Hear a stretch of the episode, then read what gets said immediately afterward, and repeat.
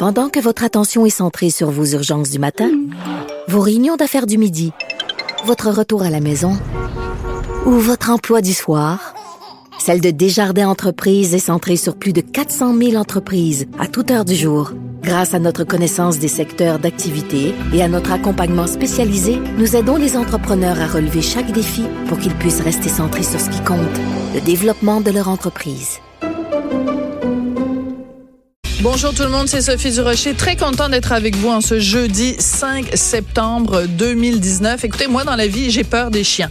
C'est une phobie qui ne s'explique pas, fait qui s'explique un peu quand j'étais petite, je me suis fait mordre par le chien de mon oncle et depuis, j'ai une phobie des chiens. Et chaque fois que dans l'actualité, il y a euh, des informations sur des chiens qui ont blessé grièvement des gens, des adultes, des enfants ou pire quand bien sûr quelqu'un est tué par des chiens, ça ne fait que renforcer cette hantise que j'ai, cette phobie.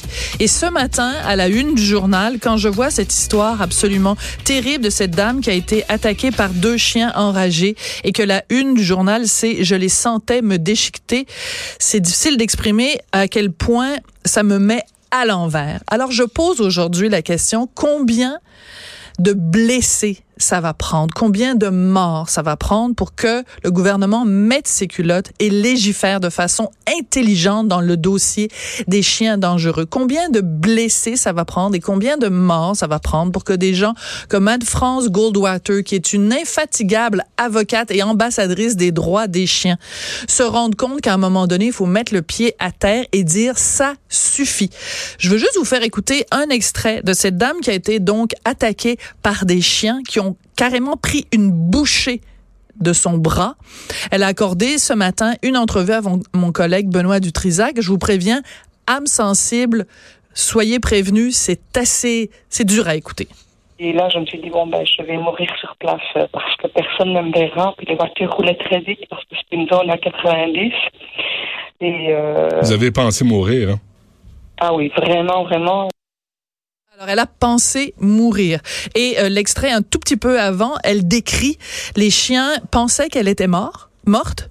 Les chiens lui léchaient le visage. C'est la seule explication qu'elle peut trouver au fait qu'ils aient arrêté de la, de la mordre, de la dévorer. Ils lui léchaient le visage, pensant sûrement qu'elle était morte. Et pendant qu'il y avait des chiens qui lui léchaient le visage, il y en avait d'autres qui mastiquaient la chair qu'ils avaient euh, euh, dévorée de son bras. Je suis désolée de vous dire ça pendant l'heure du lunch, mais il faut dire ces détails-là. Il faut dire ces choses-là pour sensibiliser les gens. Comment se fait-il qu'aujourd'hui, au Québec, en 2019, on ne peut pas se promener tranquillement dans un rang en faisant son jogging, comme c'est arrivé à la dame qui a été victime de chiens dans le comté de Potton, dans les cantons de l'Est. Comment se fait-il que des enfants s'en vont dans les parcs et ne peuvent pas jouer tranquillement et qu'ils se font attaquer par des chiens? Comment se fait-il que Christiane Vanet est morte alors qu'elle était tranquillement dans la cour derrière chez elle?